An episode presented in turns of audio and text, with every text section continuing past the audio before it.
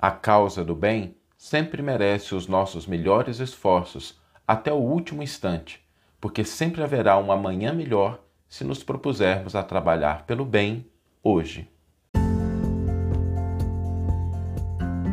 Você está ouvindo o podcast O Evangelho por Emmanuel, um podcast dedicado à interpretação e ao estudo da Boa Nova de Jesus através da contribuição do benfeitor Emmanuel. Hoje nós vamos refletir sobre uma pergunta que às vezes nós nos fazemos, que é até quando devemos confiar na vitória do bem, na vitória das boas coisas, no progresso, no avanço, na melhora das nossas situações, da situação do mundo, do bem de uma forma geral.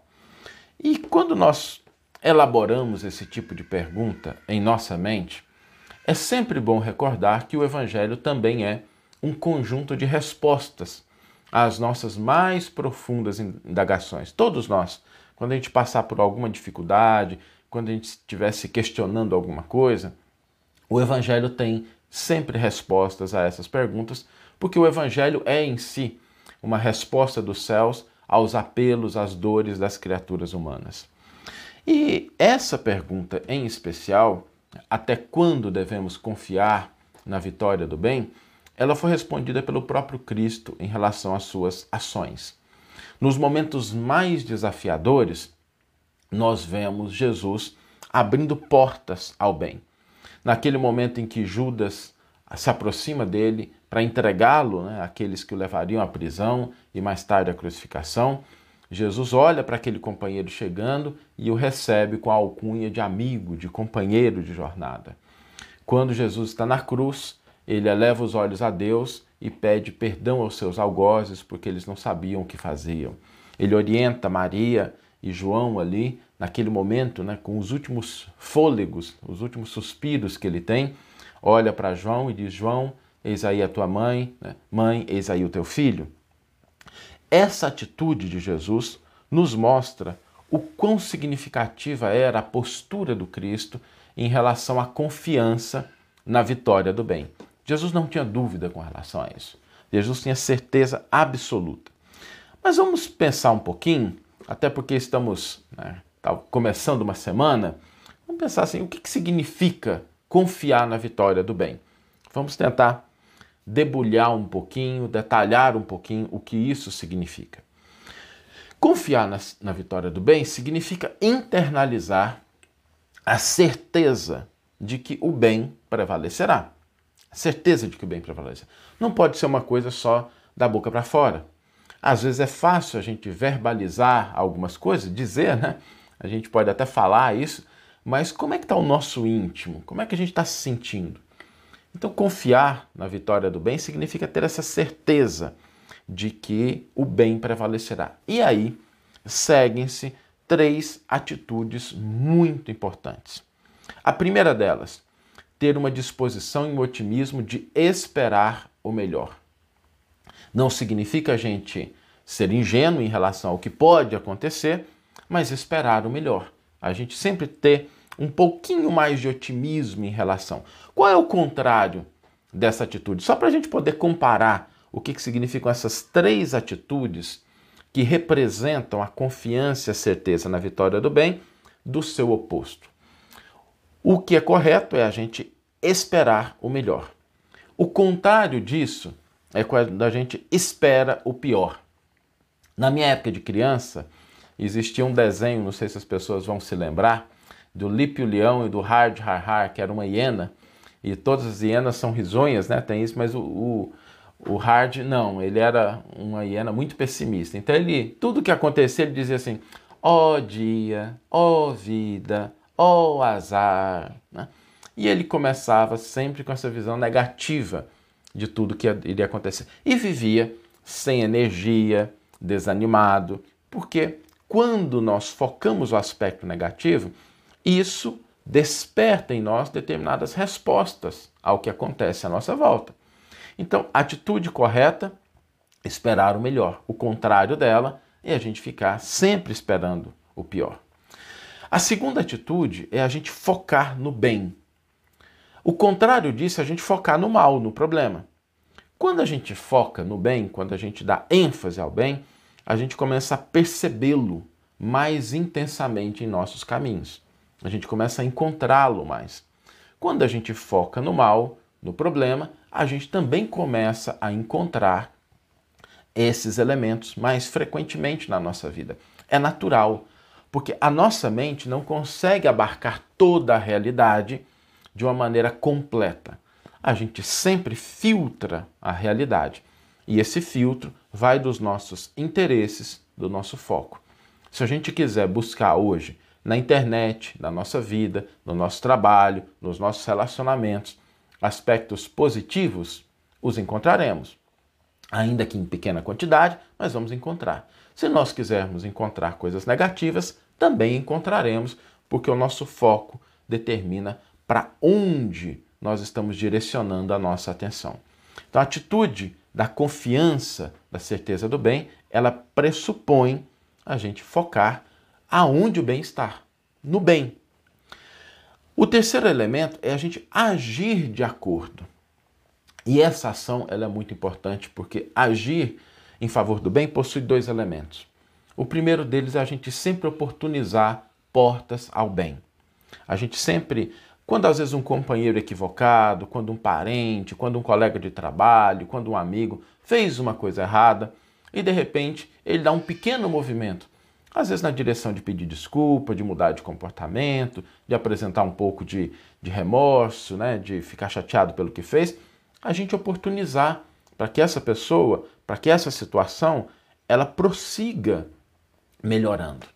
E o segundo aspecto é a gente fazer o bem que nos é possível no dia de hoje. O contrário dessa atitude é a gente agir em favor do mal. É quando a pessoa ela nos prejudica e aí se aproxima para pedir desculpa e fala assim: Eu não vou te desculpar, não, porque eu sei que você vai continuar sendo sempre assim. É às vezes quando a gente vê uma pessoa tendo um comportamento equivocado, e às vezes a gente vê ela tendo um comportamento correto, a gente diz assim: ah, mas eu conheço, isso aí é por pouco tempo, né? não vai durar muito. E às vezes, quando a gente tem a oportunidade de contribuir com o bem, a gente fala assim: ah, não vale a pena, cansei. Essas são as atitudes equivocadas, né? que vão é, contrariamente àquilo que são as três atitudes em favor do bem, que são esperar o melhor, focar no bem e agir de acordo com o bem, fazendo, oportunizando que ele ocorra e cumprindo a nossa parte quando for possível. E por que, que o cristianismo, por que, que Jesus nos convida a isso? Eu queria aprofundar um pouquinho isso, porque o cristianismo não combina com ingenuidade. Por que, que o cristianismo tem essa certeza na vitória do bem? Por que, que ele nos convida? Por que, que a atitude de Jesus nos convida a essa postura constante em favor do bem? Por uma razão muito simples. Todos somos espíritos imortais. Sempre haverá um amanhã. Sempre haverá um amanhã. Dentro da experiência material ou fora dela, todos nós teremos um amanhã. A imortalidade é a herança de Deus para todos os seus filhos. Então, nossa experiência de vida, de espírito, de seres imortais, ela não termina, nem mesmo com a morte do túmulo, a morte no túmulo, a morte do corpo. Como essa experiência de vida ela não termina, confiar no bem amanhã vai fazer com que nós semeamos o bem hoje, com que a gente semeie o bem no dia de hoje. E semeando hoje, a gente pode colher amanhã. Trabalhando para hoje, a gente pode ter um amanhã melhor. Por isso, quando a gente olha a proposta do cristianismo, a certeza que nós devemos ter, primordialmente, é sempre haverá um amanhã. Sempre haverá um amanhã. E ele será melhor ou pior, dependendo do que a gente fizer hoje com o nosso dia, com as nossas possibilidades. Por isso, Cristo nos convida a esperar o melhor, porque sempre tem um amanhã. A focar no bem, porque o bem vai crescer se nós tivermos a atenção voltada para ele. E agir de acordo com essa certeza, oportunizando para que o bem cresça e agindo em seu favor quando nos for possível. Vamos ler agora a íntegra do versículo e do comentário que inspiraram a nossa reflexão de hoje. O versículo está no Evangelho de Mateus, capítulo 26, versículo 50, e é aquele momento em que Jesus é, encontra Judas, né, que Judas vai ao encontro de Jesus para indicar que ele é o Cristo e entregá-lo aos soldados que iam prendê-lo. Jesus, porém, lhe disse: Companheiro, a que vens? Então, depois de se aproximarem, lançaram as mãos sobre Jesus e o prenderam. E Emmanuel vai intitular o seu comentário Ensejo ao Bem. É significativo observar o otimismo do Mestre, prodigalizando oportunidades ao bem até ao fim de sua gloriosa missão de verdade e amor junto dos homens. Cientificara-se o Cristo com respeito aos desvios de Judas, comentara amorosamente o assunto na derradeira reunião mais íntima com os discípulos. Não guardava qualquer dúvida relativamente aos suplícios que o esperavam. No entanto, aproximando-se o operador, transviado, beija-o na face, identificando-o perante os verdugos, e o mestre, com sublime serenidade, recebe-lhe a saudação carinhosamente e indaga: Amigo, a que viestes? Seu coração misericordioso proporcionava ao discípulo inquieto o ensejo ao bem até o derradeiro instante. Embora notasse Judas em companhia dos guardas que lhe efetuariam a prisão, dá-lhe o título de amigo.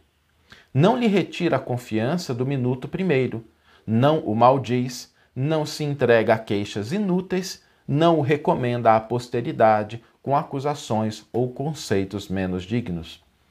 Nesse gesto de inolvidável beleza espiritual, ensinou-nos Jesus que é preciso oferecer portas ao bem até a última hora das experiências terrestres, ainda que, ao término da derradeira oportunidade, nada mais reste do caminho para o martírio ou para a cruz dos supremos testemunhos.